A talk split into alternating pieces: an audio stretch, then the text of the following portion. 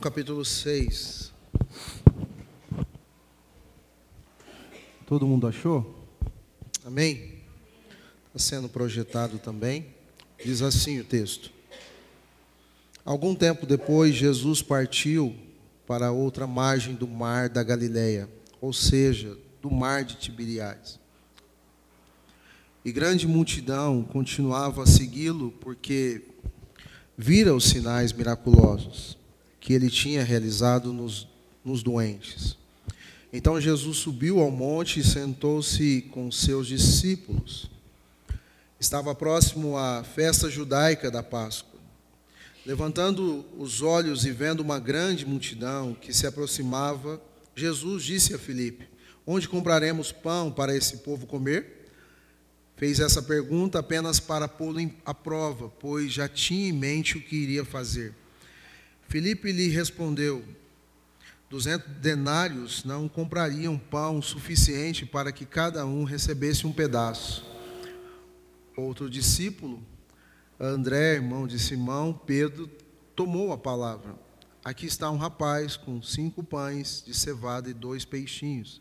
Mas o que é isso para tanta gente? Disse-lhe Jesus: Mande o povo assentar.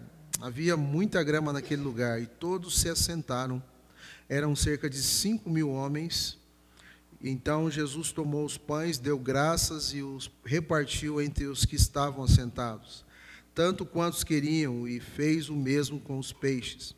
Depois que todos receberam o suficiente para comer, disse, disse aos seus discípulos: Ajunte os pedaços que sobraram, que nada seja desperdiçado. Então eles os ajuntaram e encheram doze cestos com os pedaços dos cinco pães de cevada, deixados por aqueles que tinham comido. Depois de ver o sinal miraculoso que Jesus tinha realizado, o povo começou a dizer: sem dúvida, este é o profeta que devia vir ao mundo, sabendo que Jesus, sabendo que Jesus, que pretendia proclamar o rei, a força retirou-se novamente sozinho para o monte. Até aqui. Obrigado, Senhor, por essa palavra tão especial que chega aos nossos corações depois de muitos anos. Ah, nós também podemos não estar ali naquele momento em que tudo isso aconteceu, mas certamente nos nossos dias vivenciar realidades semelhantes, situações semelhantes do Senhor agindo, provendo, fazendo proezas no meio do teu povo, sinais miraculosos, milagres em que nós podemos participar e somos afetados diretamente. Obrigado por cuidar de nós. Fala conosco, em nome de Jesus. Amém. Vou citar um versículo que não é um versículo bíblico, mas é o versículo da minha sogra. Ela sempre diz, na grande maioria das vezes, o pouco com Deus é muito. Ela assina embaixo dizendo: olha, o pouco com Deus é muito. E ela sempre dizia isso, ou diz isso, em momentos em que a gente acha que não vai dar. Que a gente olha para a mesa e fala: é muita gente para pouca coisa, para pouca comida. E aí a gente ouve a voz dela dizendo: pouco com Deus é muito.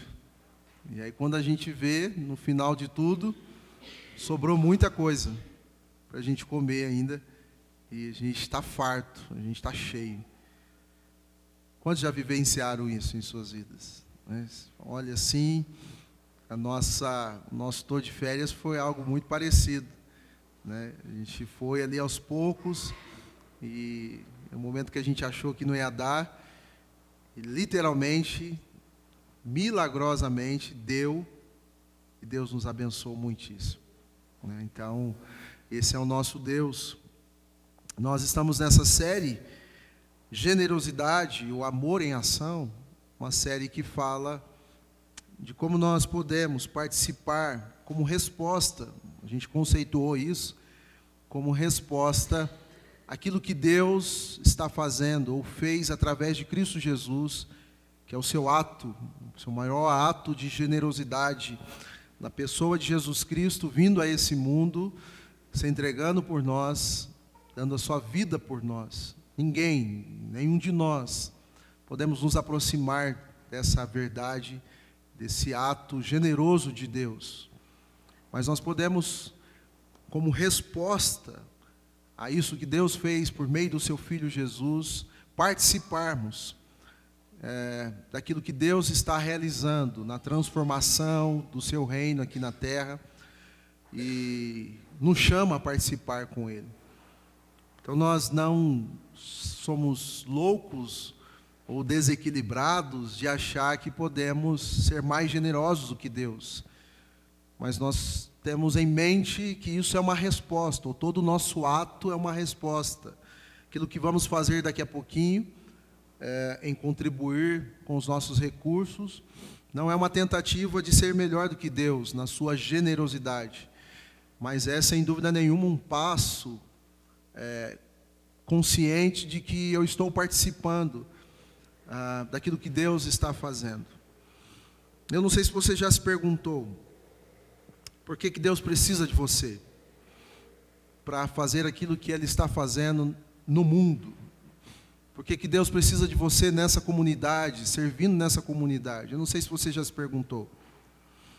Essa é uma pergunta que certamente é, permeia as Escrituras, mesmo que implicitamente ela está nas Escrituras, porque é meio que paradoxal, não se compreende, não faz muito sentido um Deus que é rico, em todos os aspectos, um Deus que em si mesmo é suficiente e não precisa de ninguém, de nada, um Deus que, ah, segundo eh, um reformador, disse que não há nenhum centímetro, não há nenhum metro nessa terra que não pertença a Ele, Todo, tudo é dele, tudo é de Deus.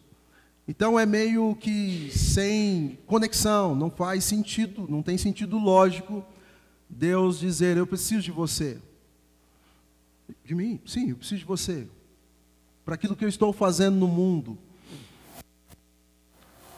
E aí, certamente, nós sabemos, diante dessa grandeza do nosso Deus, nós sabemos que se Ele quisesse, num piscar de olhos, e aí nem muito mais do que isso, nem, não precisaria tanto, ele não precisaria se cansar tanto, então, apenas uma palavra dele, ele faria, como fez no início de todas as coisas, do nada vir à existência todas as coisas. Você crê nisso?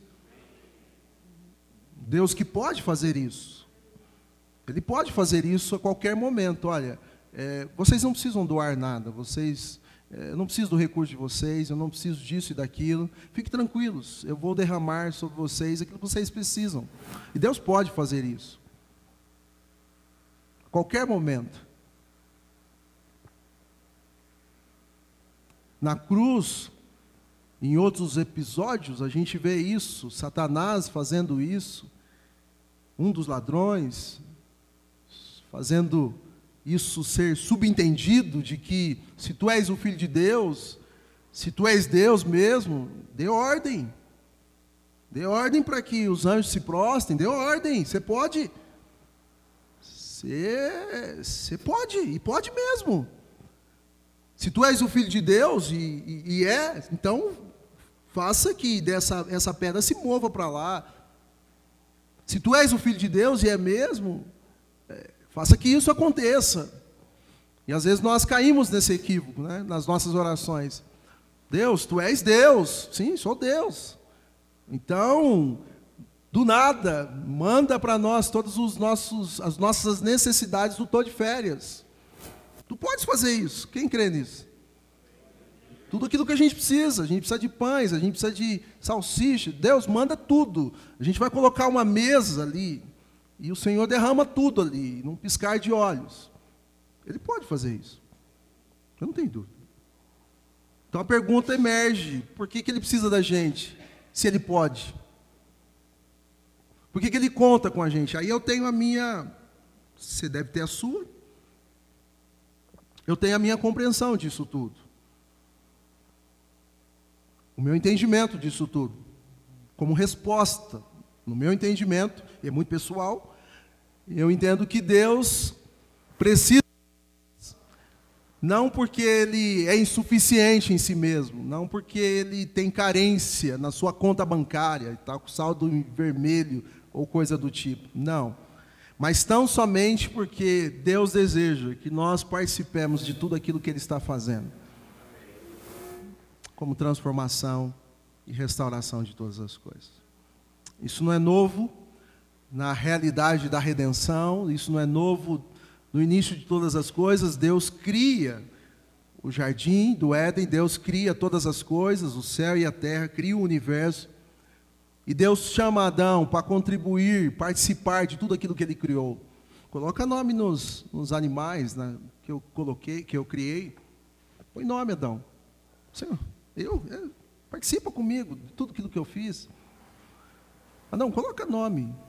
Ele poderia fazer também, Adão, está aqui os nomezinhos. Esse aqui vai chamar leão. Não, não, coloca nome. Participa. Senhor, que privilégio. Que privilégio. Sim, Adão, participa. E nós vemos isso no decorrer das Escrituras. Um Deus chamando-nos para participar. Poderia fazer sozinho, poderia mandar um raio sobre os inimigos e dizer: ó, matam todos que se levantam contra o de Israel e um raiozinho como daqueles que nós estamos acostumados a ver nos filmes, Deus ir lá e startar e mandar um comando, acabou tudo. Não, não, vai Josué, esforce, tenha um bom ânimo, eu estou contigo. Participe disso. Senhor, mas participe. Eu não sei você, mas eu tenho comigo algo muito especial, que certamente você tem, eu imagino, na hora que eu falar você vai.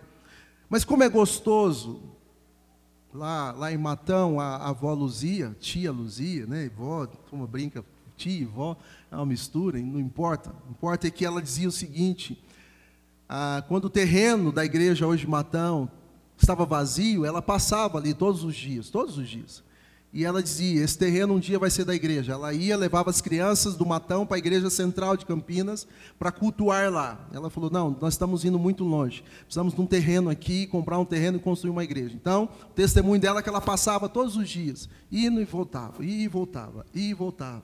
E dizia: Esse terreno um dia vai ser da igreja. E hoje é da igreja, tem um templo maravilhoso lá, um espaço maravilhoso. Mas o fato é que ela dizia o seguinte: depois de construído, não como uma espécie de ostentar alguma coisa, mas como é bom a gente poder olhar para aquilo que Deus fez e de uma maneira muito especial, como um privilégio exatamente, olhar para tudo isso e dizer: Uau, eu participei disso aí. Uau, como é bom participar disso aí. Você já, já deve ter tido um momento como esse. Resvala no orgulho, mas não é algo do tipo, que bom que eu, eu de alguma maneira contribuí. Não foi muito, mas que bom. Amém, gente? Final do Tô de Férias, três dias. Você deve ter olhado o vídeo, a gente não conseguiu passar ainda, mas vai passar. Você deve ter visto as postagens, das fotos, tudo que aconteceu. É, e você que de alguma maneira investiu aqui, é, para que isso acontecesse, eu, eu imagino que você dizer, uau, eu não pude estar, mas de alguma maneira eu, investi. Eu, como é bom. Não, não, dá um negócio assim na gente, gostoso. Sabe, Senhor, eu, eu não mereço. O Senhor poderia fazer isso, mas obrigado, porque o Senhor me chamou a participar. Nós estamos diante de um texto semelhante a essa verdade. Uma narrativa conhecida, e eu não vou passar verso por verso, mas refletir sobre algumas características desse texto. E uma delas é que a gente precisa ter uma compreensão de que generosidade, é, ela transita é, entre a necessidade e o recurso. Eu vou repetir. A generosidade, ela transita entre a necessidade, sempre haverá necessidade para haver generosidade ou a exigência, exigência de generosidade. Contudo, a generosidade também necessita do quê? Recursos. E aqui a gente não fala de quantidade, nem de tipo, nem de nada. A gente fala de recursos.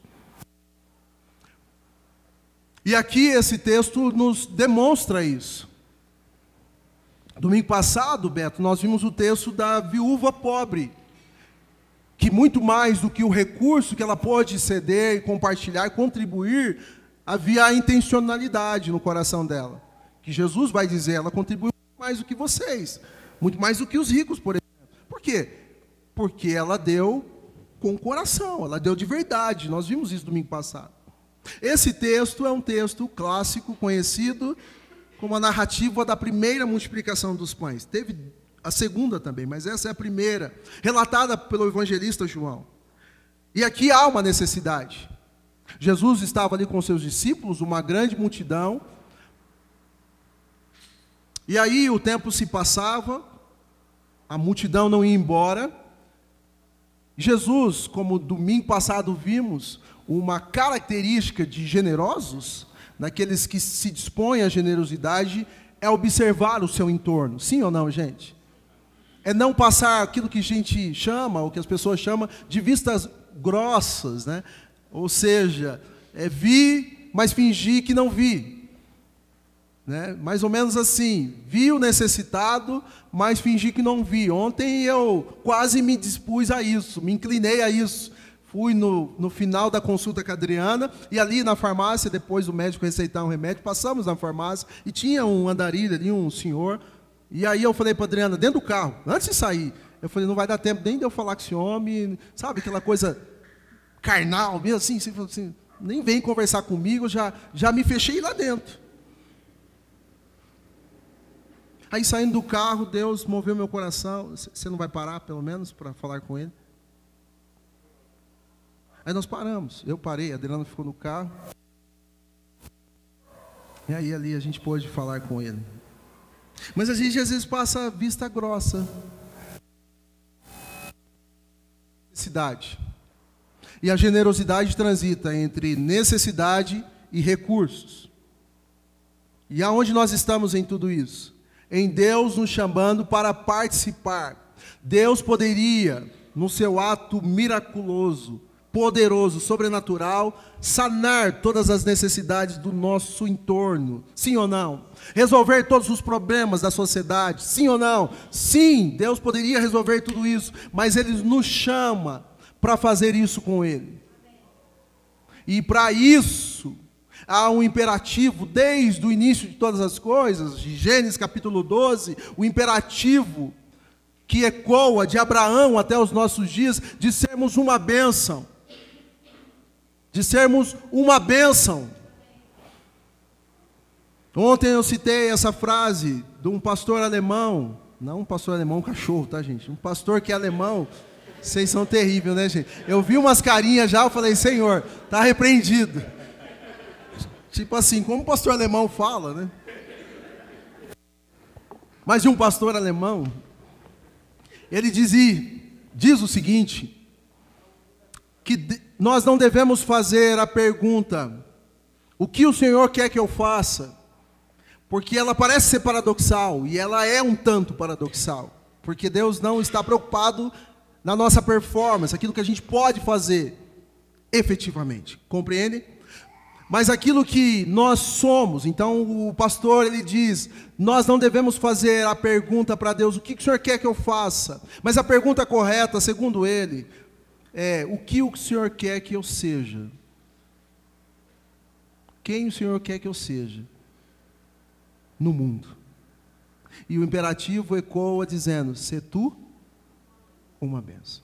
Quem quer ser benção aqui, gente? Na vida de pessoas, na comunidade, no mundo, no Brasil, na sua comunidade, benção. No seu trabalho, ser tu uma benção. Ninguém está falando de recursos. Ninguém está falando de grana, de din-din, de dinheiro, não. A gente está falando de bênção. Ser uma bênção. Porque isso é uma consequência, o recurso é uma consequência daquilo que nós nos dispomos a ser, que é bênção.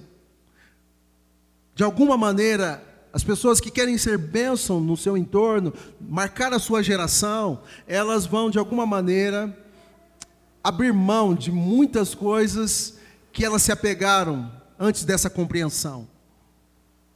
Então, o chamado é sermos bênção. E nós estamos diante desse texto com um menino que disse: Eu quero ser bênção em toda essa necessidade. Tenho alguns recursos aqui. O desespero é muita gente com pouca coisa. Não dá, Senhor. Esse é o relato dos discípulos. Não dá, Senhor. Filipe e outros. Não faz. Eu sempre olho, às vezes, para as escrituras e falo, esse turma acha que Deus não sabe fazer conta. Acho que Jesus não sabe. Eu acho que em alguns momentos ele fala, ele precisa voltar para a escola. Não, ele não precisa. Ele tem compreensão de tudo. Ele sabe que há muita gente para pouca coisa. Por isso ele observa e diz: precisamos dar o de comer para essas crianças, para esses idosos, para essas mulheres que estão aqui.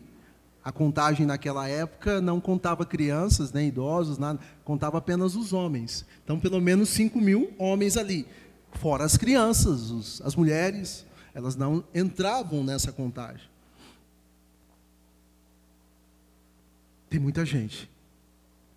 Mas há um, um, uma afirmativa que ecoa para nós, gente, e que eu, eu, eu quero caminhar com meu sermão dessa maneira, ou com isso em mente. É a pergunta de Jesus: Dê vocês mesmo a eles o que comer. Dê vocês, eles estão com fome. Sirvam a eles. A gente falou isso no sermão de hospitalidade, né?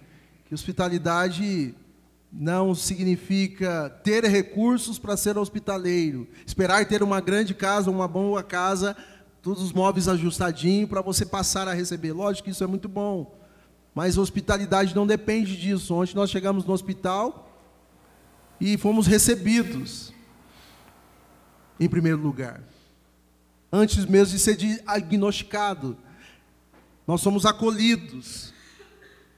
Então, quando nós ouvimos isso de Jesus, de vocês mesmos, embora seja doideira ouvir isso, difícil de ouvir, nós precisamos crer que se Deus disse, se Jesus disse,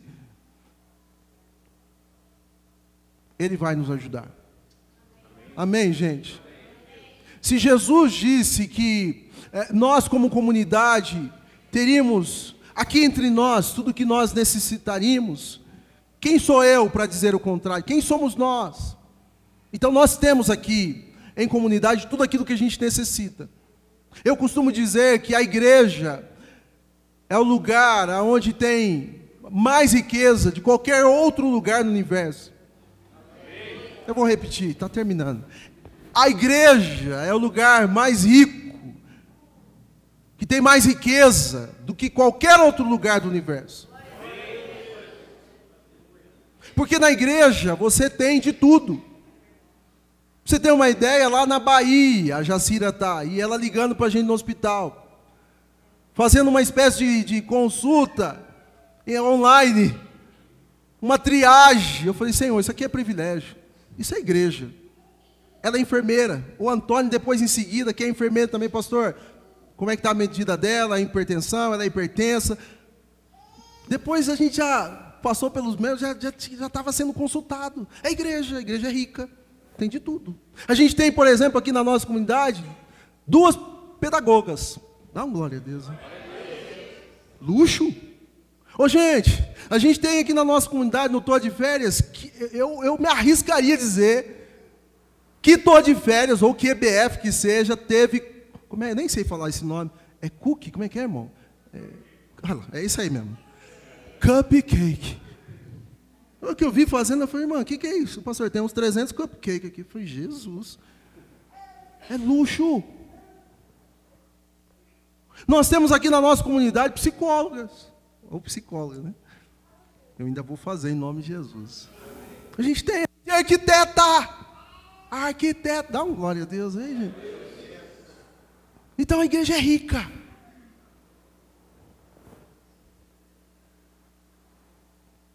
A igreja é rica.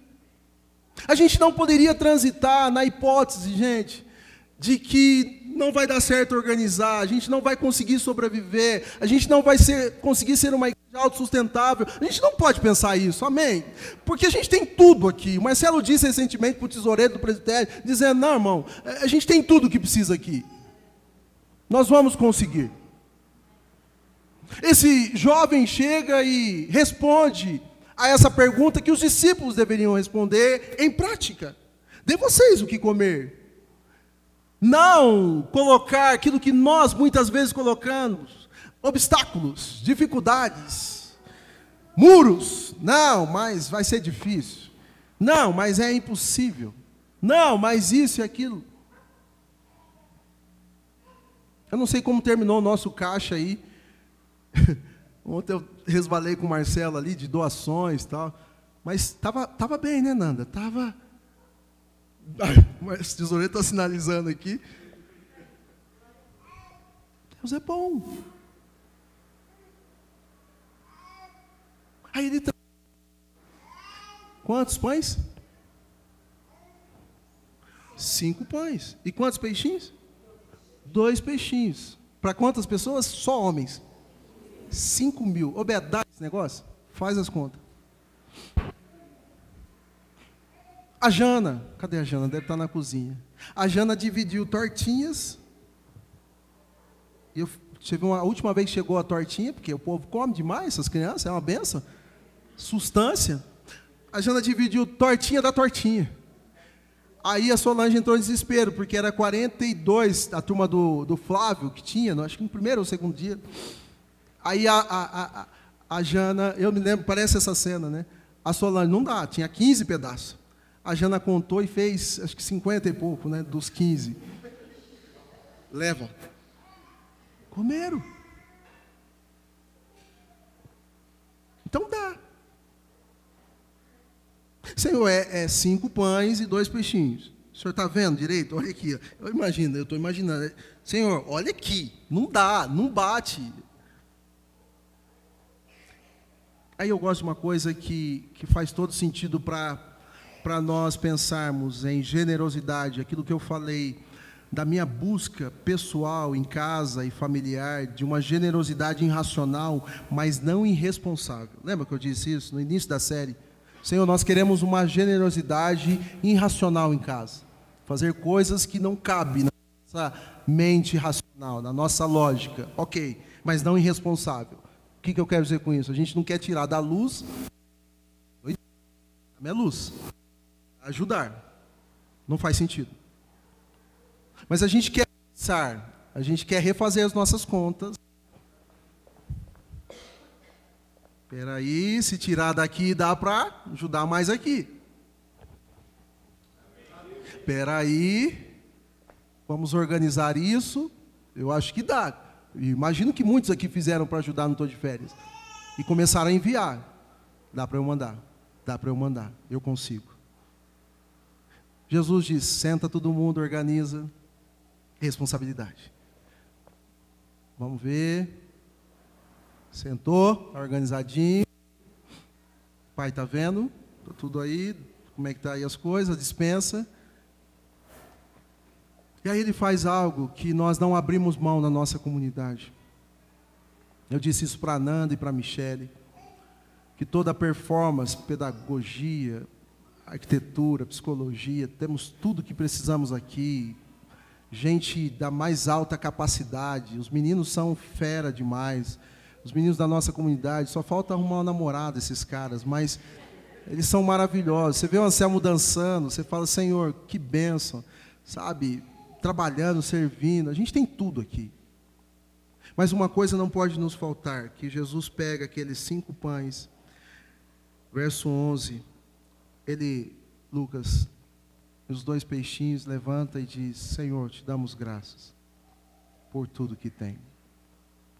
Gente, se tem uma coisa que bloqueia um coração generoso, é ingratidão, é murmuração. Eu amo a nossa igreja. Não vem falar mal da nossa igreja para mim, por favor. Você vai ser repreendido em nome de Jesus e está correndo o risco de ser chamado de diabo. Eu vou falar, está repreendido, Satanás.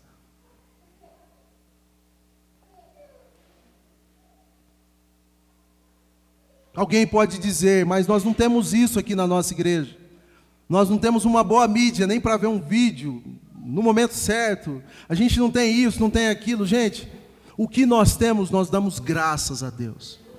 E nós temos esperanças em Cristo Jesus, em Deus, de que viveremos outros momentos de mais tranquilidade na nossa comunidade. Não para nos ostentarmos ou autossustentarmos, ostentarmos, de relaxarmos e, ah, beleza, Marcelo, quanto temos no caixa? Está no azul, a conta está farta. Não, não para isso, mas para enviarmos aos outros que necessitam, para investirmos em igrejas aqui perto, para ajudarmos as comunidades. Então Jesus dá graça, e isso é fundamental para aqueles que querem ter um coração generoso. É fundamental.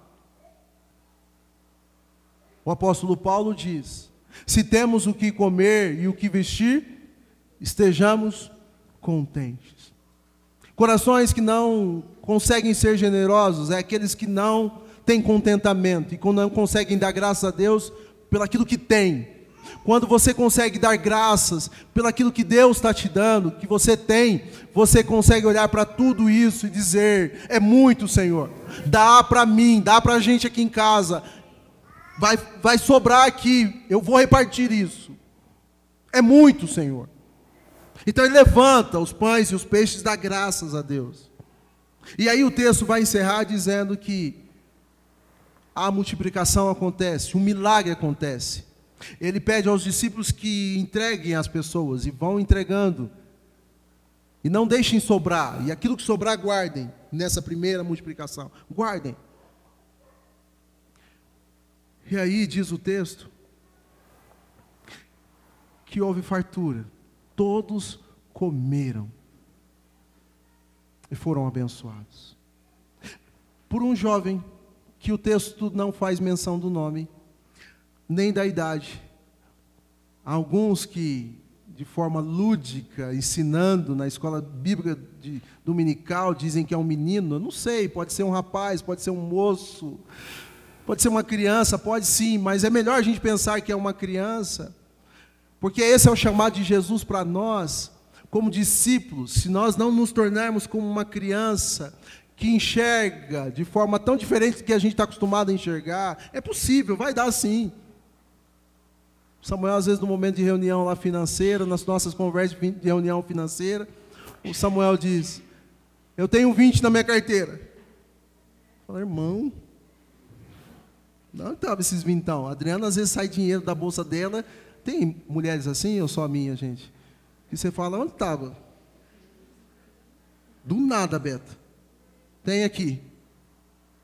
Eu falo, Senhor, essa mulher, acho que ela tinha que cuidar das finanças aqui em casa, porque ela vai. Quando você perceber isso, joga na mão, viu? Porque elas conseguem segurar uns negócios que a gente não consegue. Tem 20 aqui, pai. Tem cinco peixes. Tem dois peixes. Tem cinco pães. Tem aqui. Não é muito, mas tem. É o que importa. E a gente começou a ver as doações para o todo de férias. Tem aqui. Tem 30. Tem 20. Opa. Tem 50. Tem 200. Tem 300. Chegamos na doação. Pode abrir. Quanto? 1.666,15. Oh, gente.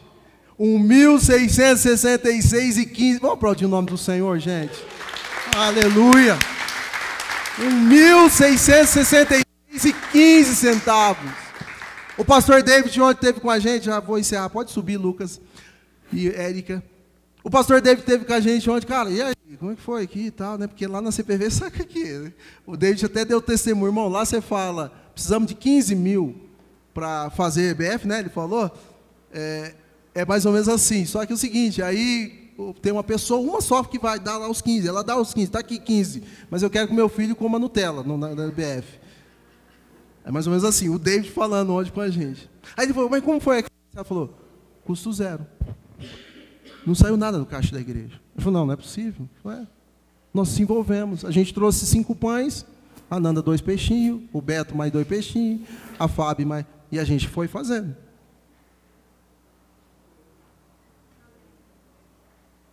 E aí, a hora que acumulou tudo isso, a gente conseguiu dar graças. e glorificar a Deus. A gente não se arriscou, nem se aventurou loucamente dizer: Poxa, não teve um sorvete da Sergel. Mas teve suquinho. Do não sei aonde, mas teve. Chup-chup. Eu falo suquinho, minha época era suquinho. Tem alguém mais que falava suquinho ou só eu? Geladinho, chup-chup. É estranho aí. Não, te... não teve o sorvete da Sergel. Mas teve o geladinho do Tiquitinho. Que as crianças paravam a Ângela para distribuir. Dá mais um, dá mais um, dá mais um. Dá mais um. Chup, chup.